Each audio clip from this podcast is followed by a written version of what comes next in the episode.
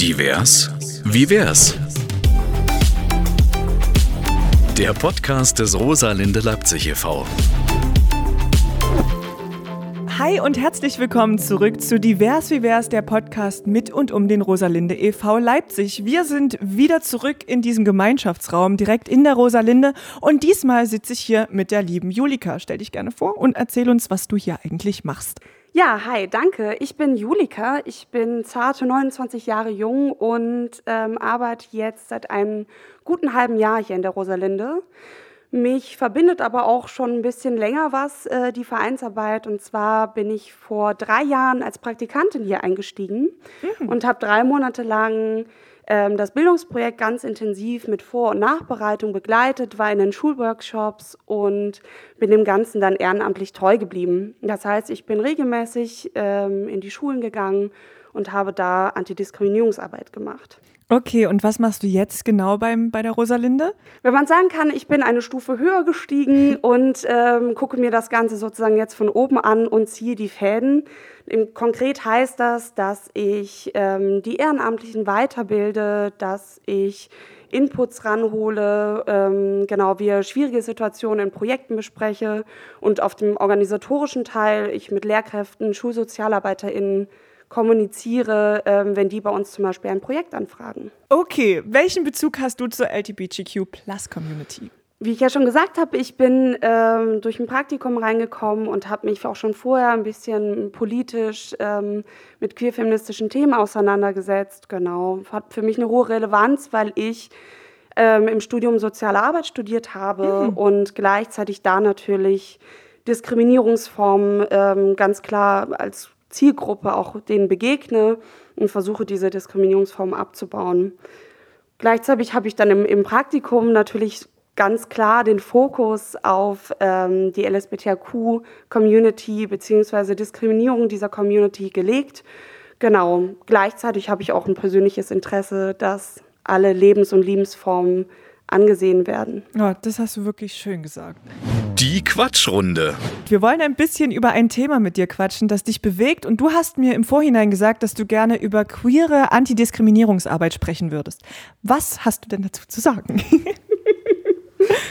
Ich habe euch mitgebracht die Schulprojekte Liebe bekennt Farbe, ähm, die ich als Projektkoordination leite. Das Ganze ist so aufgebaut, dass 30 Ehrenamtliche in Leipzig und Leipziger Umland, in Nordsachsen in die Schulen gehen, manchmal auch in eine, zu einer FSJ-Gruppe gehen oder in Berufsschulen und da vor Ort dann Antidiskriminierungsarbeit leisten. Das heißt, wir arbeiten mit Methoden aus der Antidiskriminierungsarbeit, die irgendwie da ansetzen, dass das emotionale Lernen angesprochen wird, dass ähm, eine, im besten Falle auch eine Solidarität der SchülerInnen, die mitmachen, erzeugt wird. Genau, und wir einladen, in queere Lebensweisen reinzuschauen. Da habe ich im letzten Podcast schon mit Anna drüber geredet. Ich finde das total wichtig und richtig gut, dass ihr das macht, weil ich einfach, ich komme aus einer kleinen Stadt und da hat halt wirklich, da sind alte Lehrer und unaufgeklärte Schüler, würde ich mal sagen. Und deswegen, also, wie geht ihr denn auf die Schüler zu, beziehungsweise was macht ihr mit denen so für, keine Ahnung, nicht Übungen, aber was, was vermittelt ihr ihnen einfach und auf welchem Weg? Das, was uns ausmacht, sind ähm, einerseits, dass die Ehrenamtlichen selber ähm, mehrheitlich Coming-out-Erfahrungen gemacht haben, mhm. dass sozusagen junge, queere Menschen junge SchülerInnen, ähm, ob in der Stadt oder auf dem Land, ähm, an die Hand nehmen und sagen, ich erzähle dir mal was über mich und mein Leben. Genau, das ist nämlich eine ganz große Säule, die wir bei uns im Projekt haben, dass es am Schluss eine große Fragerunde gibt, in der die SchülerInnen anonym Fragen stellen können. Und zuvor cool. outen sich die Ehrenamtlichen vor der Klasse, erzählen kurz etwas zur Geschlechtsidentität, zur sexuellen Orientierung wie sie begehren und laden damit herzlich die SchülerInnen ein, Fragen zu stellen. Das ohne Scheiß, ich finde das richtig cool, weil vor allem Schüler haben ja wirklich so dieses, ich bin der Schüler und mir sagt irgendjemand was, so oberlehrermäßig. Und wenn natürlich einfach dazu eingeladen wird zu diskutieren und wirklich, mir ist das passiert, wem geht so anonym, vor allem anonym ist, glaube ich, richtig wichtig, weil einfach wirklich Fragen momentan herrschen, die, glaube ich, SchülerInnen sich nicht trauen würden, jetzt einfach persönlich zu sagen.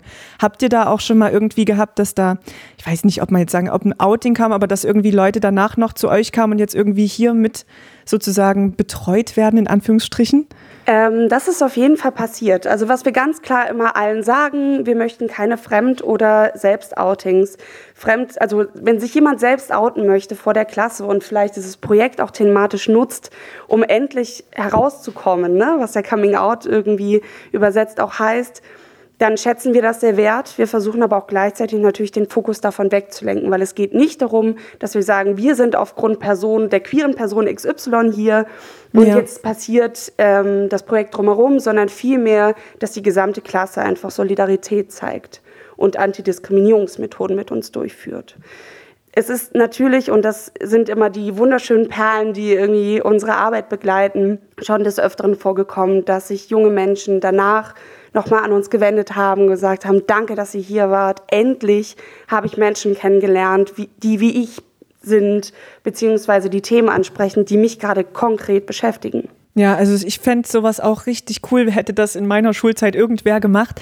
Wie ist denn so das Feedback so von den Schülern, aber auch so von den Lehrern beziehungsweise von den Schulen? Sind die eigentlich eher aufgeschlossen oder gibt es da so und so Reaktionen? Vielfältig wie die SchülerInnen selbst. Ja. Und ich möchte auch gar nicht, was manchmal vielleicht sonst vermutet wird, irgendwie so ein, so ein Vergleich oder eine Grenze zwischen Leipzig-Stadt und Leipzig-Land irgendwie ziehen. Mhm. Wir treffen in allen Schulen auf ganz viel Vorfreude, auf ganz viel Wissensneugier und gleichzeitig aber natürlich auch auf Ablehnung. Das ist natürlich, zeichnet sich oder kann man auch eine Parallele zeichnen zu einer gesellschaftlichen Entwicklung. Wir haben irgendwie Liberalisierungstendenzen, ähm, wenn bei YouTube ein junger Transmann seine Transition für alle öffentlich macht, alle einlädt, diese Transition zu begleiten, oder Stars immer mehr Coming-outs haben und sagen, ja. hey, sorry, bin nicht hetero, wie, wir alle vielleicht dachten, dann ähm, kriegt das Thema eine Offenheit, dann kriegt das Thema eine Relevanz und wir merken es ja auch irgendwie in Modeketten, beziehungsweise andererseits auch was so den queer-feministischen ähm, Bereich angeht, dass sich da viele Blickwinkel öffnen. Gleichzeitig haben wir als Gegenreaktion und auch besonders in Sachsen ja. natürlich einen Rechtsruck, den man gar nicht mehr Ruck nennen kann, weil das dauert schon ganz schön lange. Richtig, das stimmt. Der sich natürlich auch politi politisch irgendwie ähm, abbildet, beziehungsweise konservative Familienmodelle dass es Personen gibt, die an, diese, an diesen Familienmodellen sehr stark festhalten. Okay, und wenn man jetzt das alles gehört hat und sich denkt, ich würde das voll gerne an meiner Schule haben, wie kann man denn an euch rantreten? Ähm, ganz klassisch via E-Mail bzw. Telefon natürlich. Und ähm, genau, im, in den meisten Fällen ist es einfach so, dass schon jahrelange Kooperationen mit den Schulen entstanden sind. Das heißt, dass die Projekte dann immer in der siebten Klasse oder immer in der achten Klasse gebucht werden und auch die Lehrkräfte immer sehr, sehr gutes Feedback zurückgeben. Zusätzlich haben wir jetzt seit anderthalb Jahren äh, das Format der Regenbogen AGs. Das ist insbesondere entstanden, weil wir mit den Schulprojekten ja immer nur einen ganz kurzen Ausschnitt mitbekommen. Das heißt, wir kommen hin, machen mega coole Methoden, erzählen von uns, aber sind dann auch wieder weg. Und ähm, junge, queere ähm, Jugendliche sind dann wieder genau mit dem binären Heteronormsystem ähm, konfrontiert. Konfrontiert, genau. Und diese Regenbogen-AGs haben äh, den Ansatz, dass sich im Ganztagsangebot wie so eine klassische Arbeitsgruppe sich immer wieder wöchentlich oder zweiwöchentlich die jungen Queers zusammentun unter der Leitung einer Lehrkraft und ähm, dort Themen besprechen. Das kann sein, äh, dass sie ein Referat machen über coole queere Persönlichkeiten oder zum Beispiel wurde für einen äh, verstorbenen schwulen Aktivisten jetzt ein Stolperstein gelegt. Ach, das ist aber wirklich, es klingt wirklich schön. Also Leute, wenn ihr sowas bei euch haben wollt oder wenn ihr teilnehmen wollt, dann meldet euch gerne beim Rosalinde e.V. Leipzig. Wir haben jetzt auch noch eine kleine persönliche Frage für dich und zwar, was ist das Kurioseste, was dir bei der Arbeit im Verein je passiert ist? In der Fragerunde, die immer bei uns in den Schulprojekten am Ende ist, werden uns ja anonym Fragen gestellt und dadurch haben manche SchülerInnen nutzen diese Chance, einfach das Provokativste und Schlimmste aufzuschreiben, mhm. was ihnen jemals in den Sinn gekommen ist. Und äh, da wurden meine Kollegin und ich mal gefragt, welches das größte, längste Sextoy ist, was wir jeweils benutzt haben. Und wie habt ihr reagiert? Was habt ihr gedacht? Also vor so vielen SchülerInnen Ich wüsste nicht, wie ich da reagiert hätte. Wir haben uns zum Glück vorher abgesprochen. Und das heißt, äh, wir haben uns entschlossen, mit der Taktik Humor vorzugehen und Transparenz. Das heißt, wir haben ganz offen gesagt, wie lang und breit und wie auch immer und dass Sextoys cool sind und Selbstbefriedigung der Shit ist. Wir hätten aber auch, und das ist, machen viele Ehrenamtliche ganz klar auch, zu sagen, sorry, aber solche Fragen möchte ich nicht beantworten. Genau, das ist immer allen vorbehalten. Hast du dann auch eine Reaktion von den Schülern darauf bekommen direkt? Manche haben sich peinlich berührt gefühlt, die anderen haben so richtig schön hö, hö, hö, in ihren noch nicht vorhandenen Bart gelacht und haben sich richtig hart gefeiert, dass sie die Frage beantwortet bekommen haben. Gleichzeitig haben sie sich, glaube ich, ein bisschen entwaffnet gefühlt, weil es nämlich genau das nicht gemacht hat mit uns, was sie erwartet haben, und zwar, dass es uns sprachlos macht. Fragen aus der Community.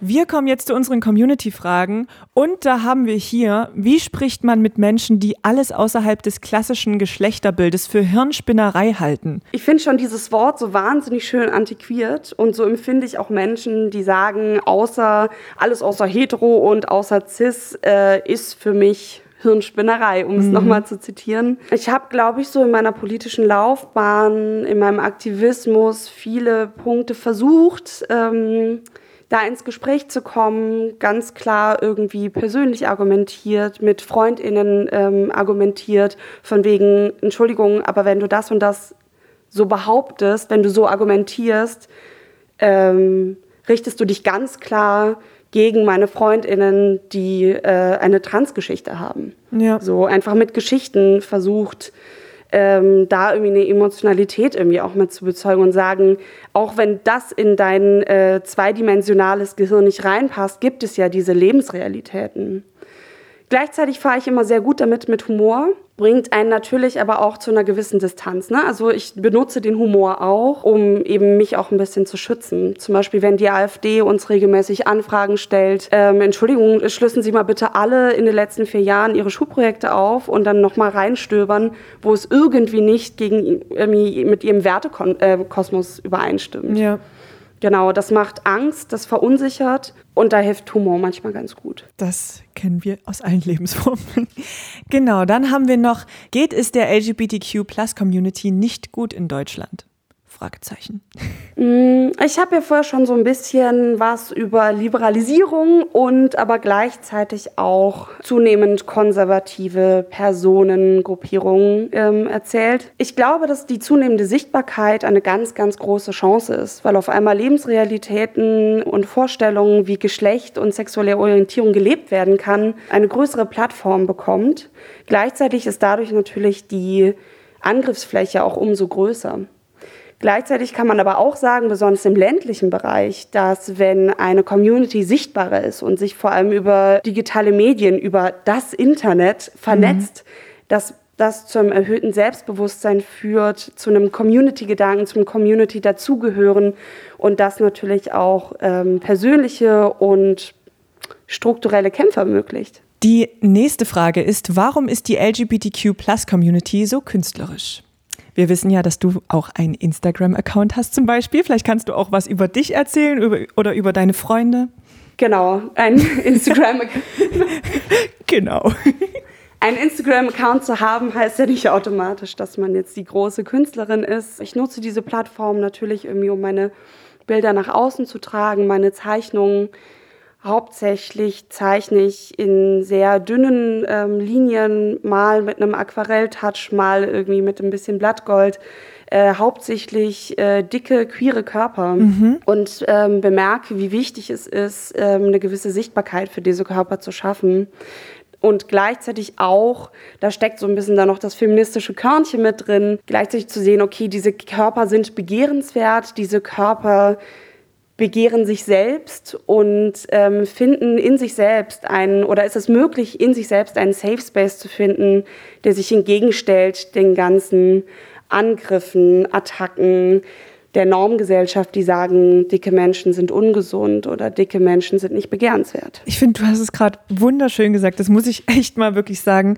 Hast du auch das Gefühl, dass die Community sehr künstlerisch ist? Für mich kann ich wiederum nur sprechen und versuchen, das natürlich auf andere zu übertragen. Ich merke, dass Kunst ein ganz wichtiges Medium für mich ist, um Begehren auszudrücken. Vielleicht auch Begehren, was nicht auch wieder in dieses zweidimensionale System passt. Und das beobachte ich bei LSBTQ-Community-Angehörigen ähm, natürlich, dass Kunst einfach auch als Weg benutzt wird, eine Geschichte mitzuteilen, die sonst vielleicht vorher nicht so sichtbar war. Okay.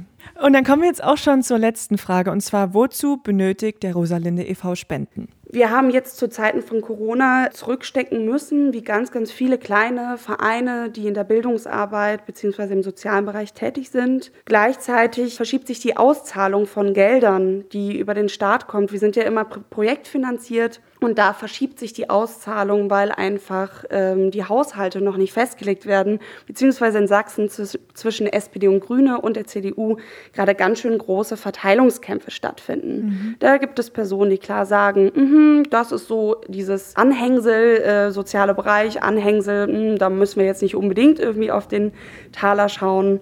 Genau, und das macht uns allen, alle queeren Vereinen, die davon abhängig sind, von diesen Geldern, natürlich große Angst, weil je später einfach Gelder de facto ausgezahlt werden, desto mehr Existenzen stehen auf dem Spiel.